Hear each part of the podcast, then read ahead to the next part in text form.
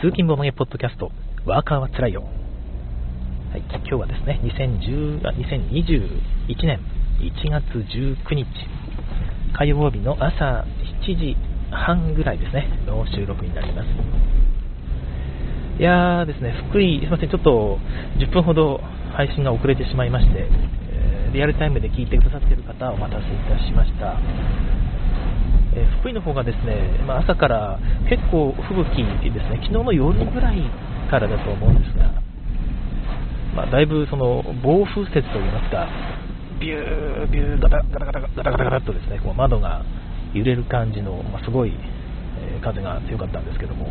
雪だいぶ積もってるかなと思いきや、朝起きたらですね、まあ、そこまでは積もってなかった感じなんですよね。ただ、やっぱ通勤中にもずっと降り続いていまして、えー、周り、と道路が、まあ、雪が、まうっすらと積もっているなと思いつつこう運転していたら、まあ、あのはっと気づくと、まあ、いつも曲がる場所を曲がり損ねていたというでしかもだいぶ通り過ぎててですね。で、まあ、Google マップさんに頼ってこのまままっすぐ、まあ、大通りですね幹線道路を通っていくと必ず渋滞してしまうので、まあ、早めに、えー、こう山道の方に入っていかないとやばいなと思ったんですよね。で、えー、Google マップさんに聞いて あの入っていったんですが、全く知らない道路なもので、えー、まあ、ちょっとこれ配信を始めてしまうと、下手したら迷うなと、逆に時間がかかっちゃうなと思いまして、えすいませんあの、いつもの道に戻れるまで、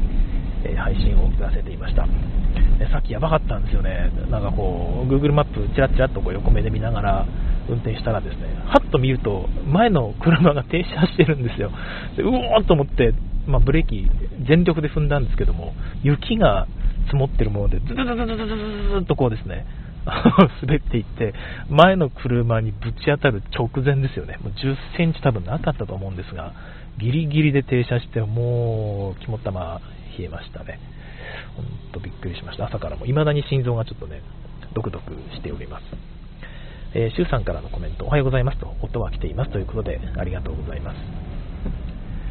はい、えー、そんな感じの朝だったわけなんですけども、今はあのいつもの道に戻りまして、えー、のんびり走っております。ただやっぱちょっと渋滞気味ですね。昨日よりも渋滞気味なので、少しちょっと前よりも時間かかるかな。ずっと朝2時間前に家を出ているんですが、ちょっと早めに着くのでね、少し遅らせようかなって思う時もあるんですが、こういう日がね、こう断続的に来るとやっぱちょっと怖いですね。まあ無駄ではありますけども、遅刻するよりいいかなということで、これからも早めに出ようかなと思います。周さん、事故にならなくてよかったですということで、いや、本当にそうですね、事故になると、もう一体いくらの損失なんだっていうぐらいお金が飛んでいきますしね、もうとにかく無駄だし、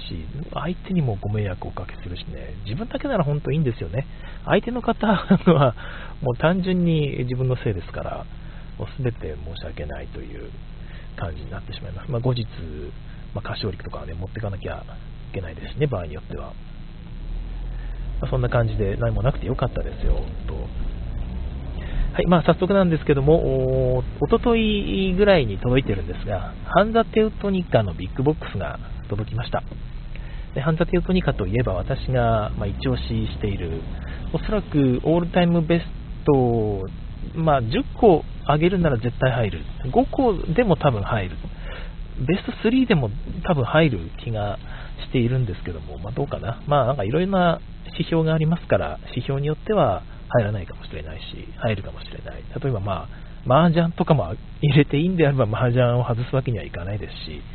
まあ、未だに面白いですからね。まあ、そんな感じで、ユーロゲームでベスト3を上げろって言われたら、まあ、上がるかなと。下手したら、ベスト1になるときも、重げで1位上げろって言われたら、私、ハンザテウトニカを上げることが、まあ、多いかもしれないですね、気分的には。まあ、それぐらい好きなゲームなので、えー、まあ、ハンダテオトニカビッグボックス、日本語版、出ると、ね、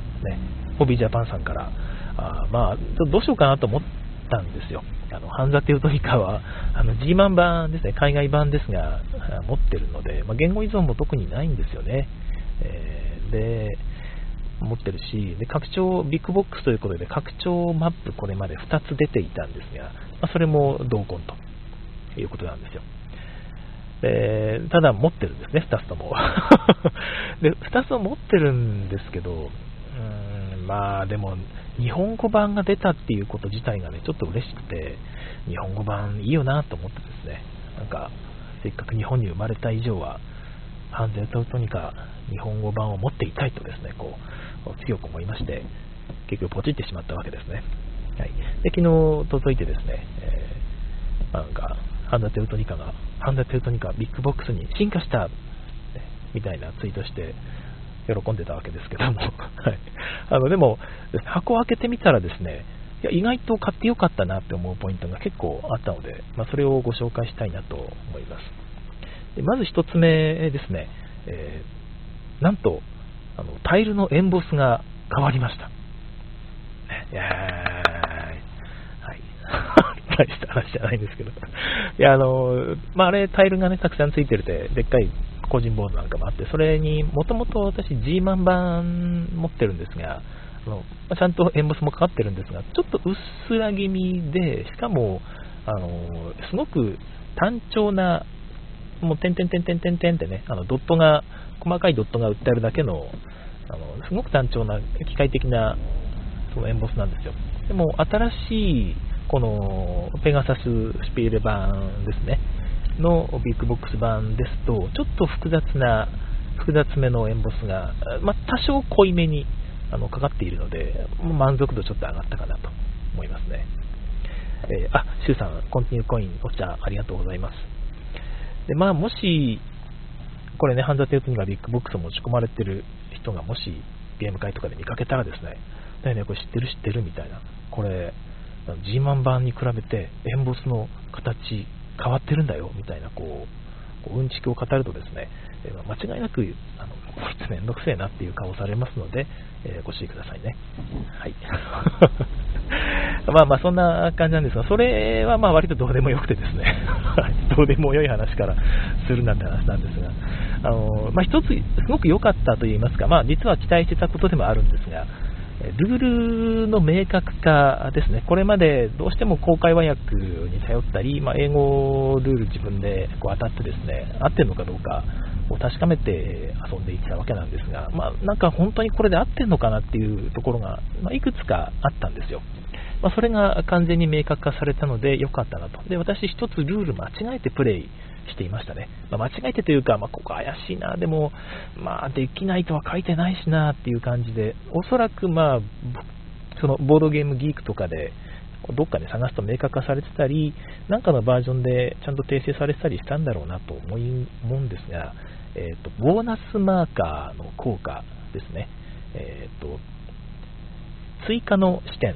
ていう効果があるんですね。で追加の視点っていうボーナスマーカー、どういう効果かというと、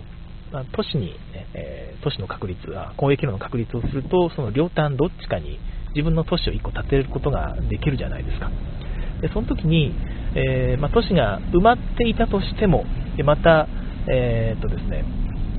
まあ、自分のその対応する色の解放をしてなくてもですね追加の視点という形で、えー、埋まっていたとしてもっていうのが重要だと思うんですが左の方にちょんって視点を置けるんですね。ただそれは順位としては一番弱い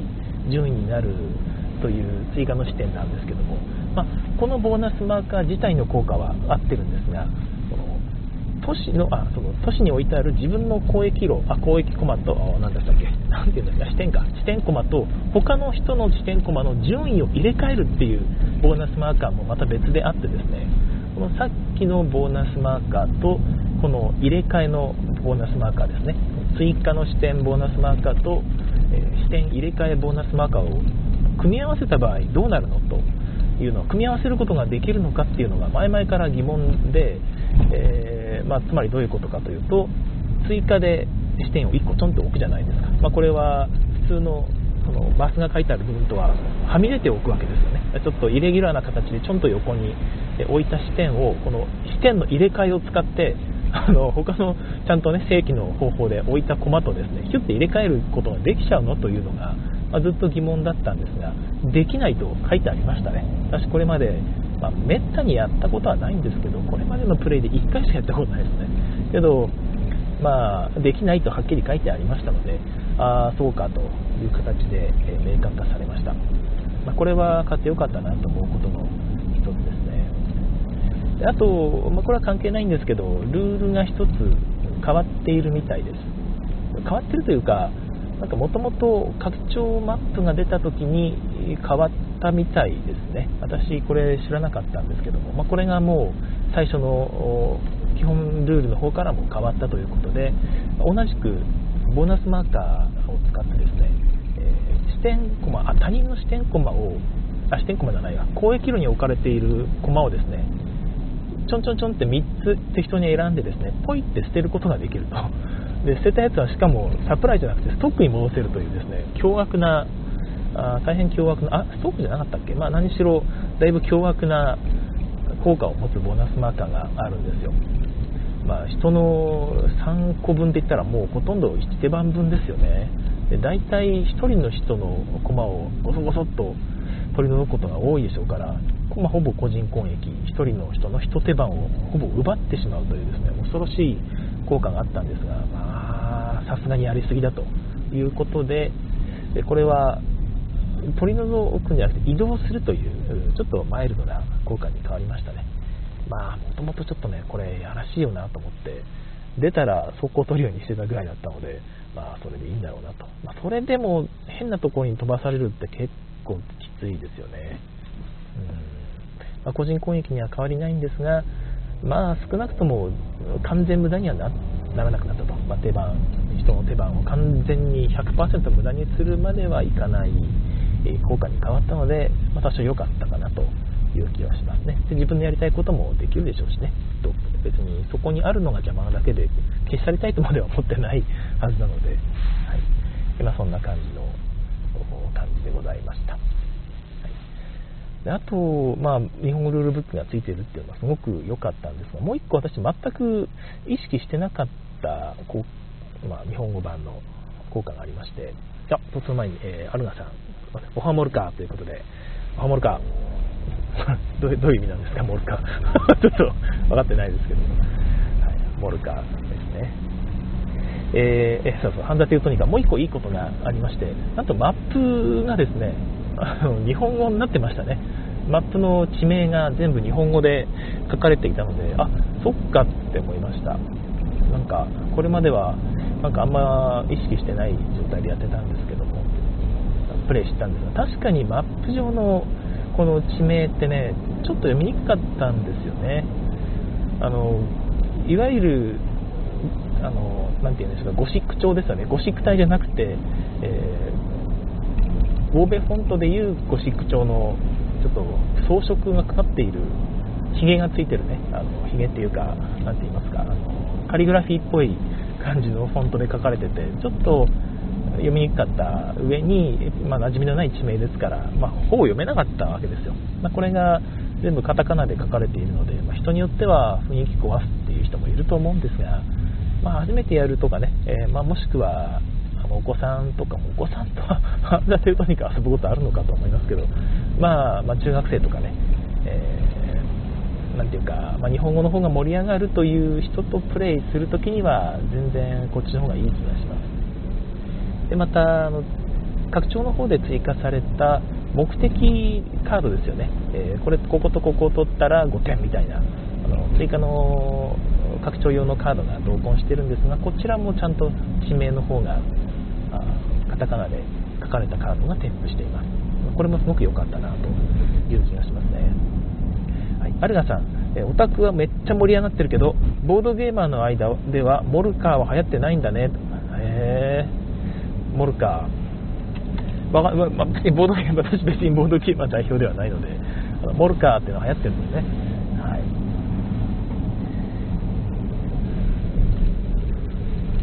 はい、あれ？あ、はいはい。そうですね。まあ、そんな感じで、ハンダテルトニガーピックボックス、値段も大してそんなめちゃくちゃ高いわけではないんですよね。7まあまあ、それでも7000円ぐらい低下するんでしたっけ？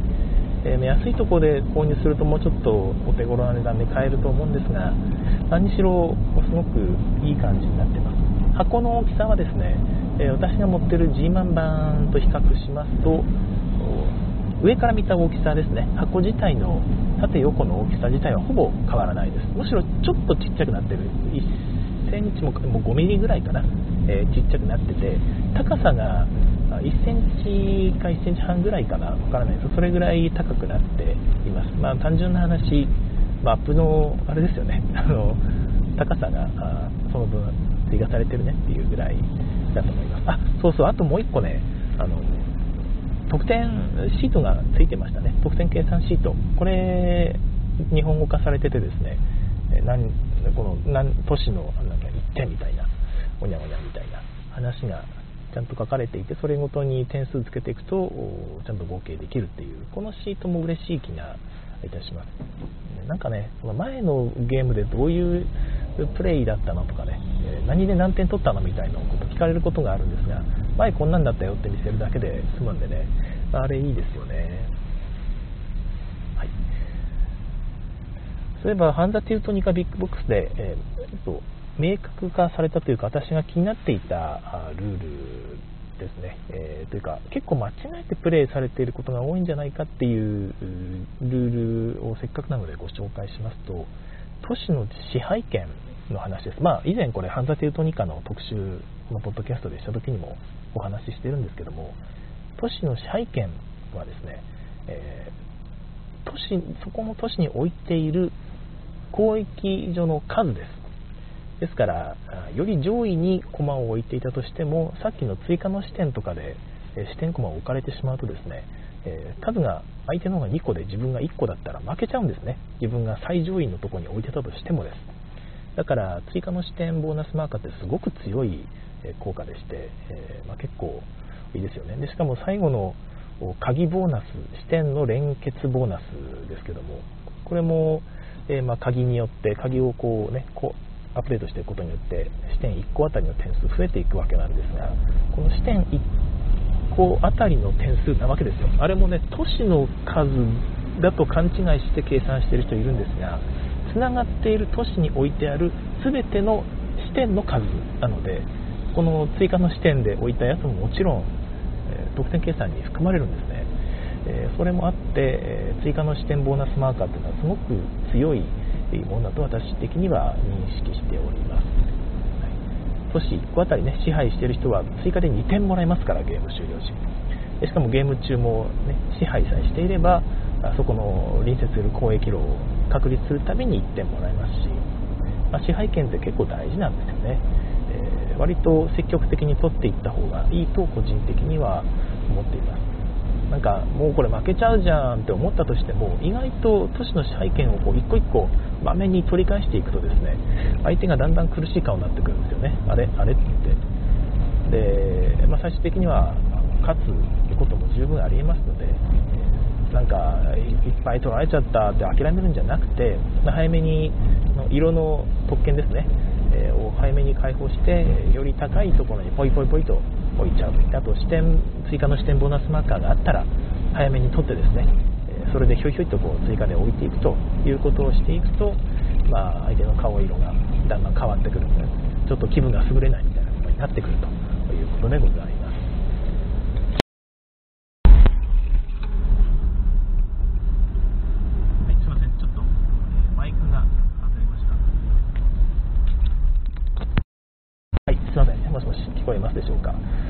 アルナさん、果物集め日本語版おめでとうございます。2度目ということで、ありがとうございます。何回言われても嬉しいですね。果物集め日本語版、えー、まあ、完全日本語版ですけどもね、えー、パーフェクトな日本語版でございますんで、皆さん2月4日発売だそうです。今のうちに、ね、予約がいろんなお店で、えー、予約受付中ですんで、ぜひ、え最寄りのゲームカフェとかですね、ボードゲームショップさん最寄りありましたら、そちらの方で予約してみてください。今のうちに予約すれば発売日にゲットできると思うんですよ。えー、でまあ、ボードゲームカフェさんとかショップさんもね、おそらくこうコロナ関係で売り上げがた落ちだと思いますので、えー、ぜひ応援のためにもね、そういうところでおっと購入してください。すごいやっぱり滑りますね。怖い。早めに交差点でブレーキ踏まないと前の車にぶつかっちゃいますよね。はい、ちょっと待ってくださいね。今、交差点に差し掛かって、えー、右折です。よいしょ、行こう。ハンダテウトニカビッグボックスのご紹介でした。で、今日こそは、あれを、アルママータの話を残り10分で したいと思います。アルママータの10分で終わるのかな？えー、と、滝沢正和さん、えー、聞こえます？おはようございますということでありがとうございます。えー、周さんもね、普段も夏の完全日本語版、祝ということでありがとうございます。アルママータの話、また明日にしようかな。でもまあ10分もあれば話せるか。えーと、アルママータの話をしましょう。今ね、予約受付中で、前回のラストにも軽くお話ししたんですが、すごく面白いゲームです。で、まあ、割と重ゲー好きで、複雑なゲームでも大丈夫だよっていう方でですね、えー、購入ちょっと迷ってるって方は、ぜひポチってください。全然後悔させないゲームだと思います。ただ、個人的にはだいぶ複雑かなという感じで、え、まあ、一緒に遊ぶメンツも多分いないかなという感じだったのでまたどなたか購入してあと1回ぐらい遊ばせてもらえればありがたいかなぐらいの感じですね、はい。まあ、なんかこう聞いてる方でそういう重いゲーム難しいゲーム複雑なゲームでも全然喜んでやってくれるっていうメンツが周りにいらっしゃる方であればあぜひ購入してほしいなという気がいたします。はい、どういうゲームかと言いますと、アキトッカですね、イタリアのゲームデザイナー集団、アキトッカの4人が作っています。はい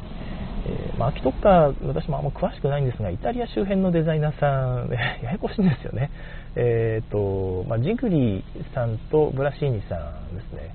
えー、が中心になってると思うんですが、あと残りの2人っていう言い方もちょっと 名前が覚えられなくて、えー、なんとかって人ですよね、すいません、申し訳ないです。えー、の2人も入っていて、え4人で作られてるんですが、まあ、多分中心になるのは、このジグリ、まあ、ギグリなのかジグリなのか分かんないんですが、とこのブラシーニさん、女性の方ですよね、ブラシーニさん。私、イラストレーターの方が、これ、あのコインプラと同じ方だと思うんですが、イラストレーターの方が女性なのかなってずっと思ってたんですよ。アズールとかのグラフィックデザインもされてる方ですよね。でこの人がきっと女性なんだろうって勝手に思い込んでたんですが違いましたね。普通に、えー、おっちゃんでした。ブラッシーニさんが女性なんですね。なんか私いろいろ勘違いしてたんですが、まあ、アートワークもコインブラのアートワークとすごく似ていて私大好きですね、まあ、ゲーム内容はコインブラとは全然全然ってこともないか。まあまあ違うゲームなんですけども。図書館図書館というか大学を運営するゲームです。大学自分が大学の、まあ、運営者になってですね自分の大学で研究した本を売ると、まあ、売るというか本の価値を高めるということですよ。えー、まあ、本の形のコマがいっぱいついてですね自分のプレイヤーカラーがの色が、え付けられています。この本をいっぱい書かせて自分のところの大学の研究者に書かせて、まあ、お金がいるんですけども、まあ、で書かせてそれを店頭に並べるんですね。店頭に並べるって言い方も変ですが。で、えー、それを他のプレイヤーにお金で買ってもらうという感じのゲームになっています。なんで他のプレイヤーの本を買わなきゃいけないのかというとですねなんか、まあ、基本的にはワーカープレイスメントでこのアクションをするってやってアクションをするんですがそのアクションの中に拡大再生産用のやつですね。毎金収入がありますよとかあまあ、なんか置く時のコストが1減りますよみたいな、まあ、特殊効果があるカードがカードが、タイルが置いてあるわけですがそれを取るためにこの本がいります。で本が自分の本だけじゃなくて他のプレイヤーの色の本も必要になるんですね。でこれがすごくよくできていて、まあ、インタラクションですよ。パズルゲームにありがちじゃないですか。こういうセットコレクション。このこのリソースとこのリソースね。このこの色のリソースって。3色4色ぐらい集めて、えー、取るっていう。こういうリソース集めリソースこれセットコレクションリソースマネジメントパズルソロゲームみたいな人はたくさんあると思うんでえー、皆さんねもう飽き飽きだと思うんですがそのセットコレクションの部分がインタラクションになっているというですね、えー、この他の人のプレイヤーの駒を買わなきゃいけないっていうこのインタラクションがすごく私よくできてて新鮮だなという気がいたしました。でさらにその本単純に他の人の本を買えばいいってだけじゃないんですよ、えー、っとですね、本に価値があるんですね。その自分のプレイヤーの本の色の価値がですね上がったり下がったりするんですね、えどうやって上げるかというと2つ方法があります。1つは本自体のもう固定的な価値を上げる方法で、えま一番ボードの左側の方にその価値を上げていくトラックがあってですねお金を払って価値を上げるとか、まあ、ここのタイルを2枚この場所のタイルを2枚保持していたらあもう1個上げていいよとかっていう条件を満たすと上げることができるというトラックがついています、はい。まあ、条件を満たしたら自動的に上がっていくわけではなくて、まあ、上に上げるっていうアクションを取ったり、まあ、その効果を取ったりするとその時に条件を満たしてれば、ね、そこの条件を満たしてれば一緒に上げることができるみたいな感じですね。まあ、条件満たしてなくても強制的に上げられますよみたいなアクションもあったりするんで、まあ、それも組み合わせていけばいいんですがそれが一番高いところにいる人の本が価値が高いということになります。で設定コレクションで指定されるのがその価値が高い本を2つで2番目に価値が高い本を3つみたいな指定がされてるんですね。セットコレクションの内容が。だからその価値が高いやつが売れるという風な感じになっています。でもう1個価値を上げる方法があって、えー、まあ、右の方に人物カードがいっぱい置いてあってですね、まあ、それもさっき言った永続効果だったり特殊その即時効果だったりする効果が書いてあるんですがそれを取るときに一番最初にそのカードを取った人6枚ぐらい出てるのかな？6枚8枚ぐらい出てるのかな？そのカードを取ったときにですねえー、まあ、好きな組み合わせで、えー、その本を置くことができるんですね、まあ、青青2個と赤1個と黄色1個みたいな、まあ、その数は指定されてるんですが色を自分で決めることができてしまう。最初に取った人が。ですね。でそうすると次に同じ効果取りたい人はですねあすいません。赤信号で右折に突っ込んでしまった。恐ろしいやいや前の車に続いてなんで大丈夫ですが。えー、まあ、その人物カードの取るための条件っていうのがですね、まあ、他のプレイヤーによって決められてしまうわけですね。そうするとわあこれ赤の本別に価値は低いんだけどこの人物の、ね、効果取りたかったら赤の本いるんだみたいな風なことにできてしまうわけですよ。これも含めてその相場を自分たちで、まあ、コントロールしていける。でしかもそれが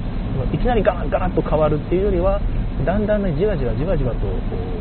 コントロールしていくって意味でちゃんと中長期的な見通しも立てれますし、まあ、インタラクションも十分ということでだいぶガチガチの、まあ、個人的には結構好みのゲームになっています、まあ、ただ頭がいい人が勝つゲームですね、はい、ちなみに、まあまあまあ、あんまり深いところまで行ってもしょうがないか、まあ、そんな感じで、えー、すごく面白いゲームになっていますので、えー、興味がある方はぜひ買ってくださいね。ちょっと気になったのが逆転性が少し低いかもしれないかな。まあ頭がいい人が突っ走るゲームかもしれませんけども、まあ、どうでしょうか。まあ、まあ、1回しかやってないんでね、全然わからないです。えっ、ー、と、アルガさんからね、フレーバー的にま他社の論文を引用しないと論文書けないみたいなイメージなのかな。ああ、なるほど。そうかもしれませんね。えっ、ー、と、それはそうとタスチン人がゼッカで干されそうな件、あ、そんなことがあったんですか。また調べてみたいと思っています。次回でお話しましょうかね。えー、ということで、えー、ちょうどいい時間になりました。アルママータ、えー、ちょっと駆け足でご紹介しましたが今、ね、絶賛予約受付中なのでぜひ、えー気になる方は予約してみてください、えー、交換させない気がいたします、えー昨日皆さんどうですか？ちゃんと残業せずに帰れましたかね？私は10分も残業してしまいましたね、え今日こそは残業せずに帰れればいいなということで、えー、今日はね、皆さん聞いてくださいましてありがとうございました。あ皆さんありがとうございます。はい、それでは次回更新をお楽しみに。さようなら。